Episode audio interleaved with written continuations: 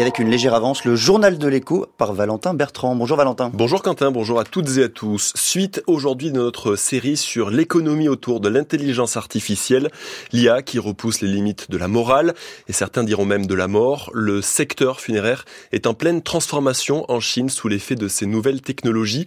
Un nouveau marché est en train de naître. Bonjour Sébastien Berriot. Oui, bonjour.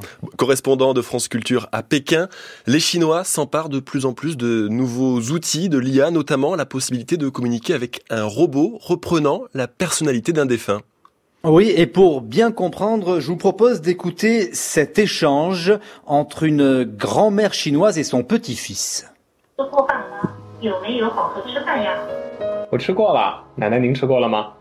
Voilà, une discussion euh, tout à fait normale dans une famille chinoise, à cela près que la grand-mère qui s'exprime est décédée depuis plusieurs mois. Son personnage a été recréé grâce à l'intelligence artificielle et par l'intermédiaire d'un écran, la famille peut continuer de dialoguer avec elle tous les jours. C'est un jeune ingénieur de Nankin euh, qui est l'un des précurseurs de ce nouveau concept en Chine. Sun Kai a eu cette idée d'abord pour lui après le décès de sa maman.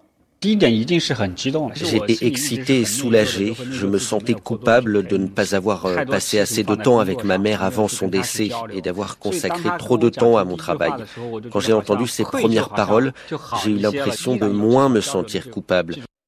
Alors au siège de l'entreprise de Sunkai à Nankin, plusieurs centaines de programmateurs travaillent au quotidien pour mettre au point les profils numériques des personnes décédées, comme nous l'explique l'une des responsables du site Yang Yang.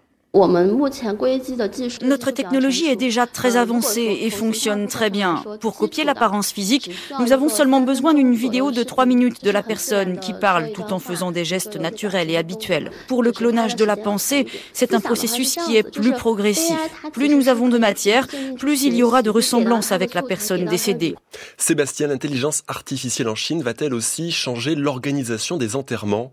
Oui, par exemple dans ce grand cimetière de la banlieue ouest de Shanghai où je me suis rendu et où on va bientôt proposer des enterrements d'un nouveau genre. Le défunt dirige en quelque sorte ses propres obsèques grâce à l'intelligence artificielle. Il peut dialoguer via un écran avec l'assistance venue l'enterrer. Alors ce concept n'en est qu'à ses débuts. Il est en phase de test et tout n'est pas encore parfait, reconnaît Yang Mujiang qui supervise la partie numérique de ce cimetière. Comme certaines personnes décédées sont très âgées, il n'y a pas forcément beaucoup de photos et de vidéos de haute qualité. Il est préférable d'avoir davantage de vidéos pour que l'effet soit meilleur lors de l'enterrement. Si le profil n'est pas suffisamment réel, la famille se sentira mal à l'aise. D'ailleurs, les proches valident le projet uniquement s'ils ne peuvent faire la différence entre le vrai profil et le faux. Sur le plan économique, c'est un marché très lucratif qui s'annonce, Sébastien. Oui, le, tarif pour créer un profil numérique commence à 2000 euros, mais peut monter beaucoup plus haut si la famille souhaite, par exemple, pouvoir dialoguer comme avec une personne vivante sur n'importe quel sujet. Ce nouveau marché, effectivement, s'annonce prometteur quand on sait que la Chine enregistre en moyenne chaque année 10 millions de décès autant de clients potentiels. Sébastien Berriot en direct depuis Pékin. Ce décryptage et tous les autres sont à retrouver sur le site internet de France Culture à la page dédiée le journal de l'écho. Le salaire minimum argentin va augmenter de 30% d'ici le mois prochain, décision du nouveau président ultralibéral Javier Milei. Il passe en force malgré l'échec des négociations avec la Chambre des commerces, du commerce et les syndicats, car la pression de la rue est forte depuis son arrivée au pouvoir en décembre. L'inflation est exponentielle, plus 250 sur un an en janvier. La faute en grande partie à la dévaluation de la monnaie nationale, le peso, avec une autre conséquence, je vous en parlais lundi, près de 6 Argentins sur 10 vivent aujourd'hui sous le seuil de pauvreté. L'érosion de la demande de gaz se confirme. L'année dernière, la consommation européenne a atteint son niveau le plus bas, moins 20% en deux ans. Mais l'UE dépend encore largement du gaz naturel liquéfié russe. La France en est le deuxième importateur sur le continent, constat dressé ce matin dans une étude du groupe de réflexion international IEEFA. L'année 2023 a été bonne pour Carrefour. Le groupe affiche un bénéfice net de 23%, soit 1 milliard d'euros, une somme portée par la vente de ses dernières activités à Taïwan.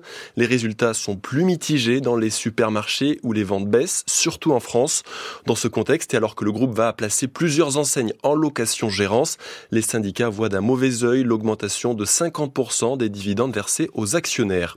Une croissance à deux chiffres aussi pour HSBC. La banque annonce ce matin un bénéfice de 56% l'année dernière, soit plus de 22 milliards de dollars. Un résultat expliqué en partie par l'envolée des taux d'intérêt. Le trafic des trains se rapproche de la normale ce week-end de chassé-croisé. Selon les premières indications données, le mouvement de grève des aiguillères à l'appel du syndicat Sudrail devrait être assez limité. Les prévisions exactes seront données la veille à 17h.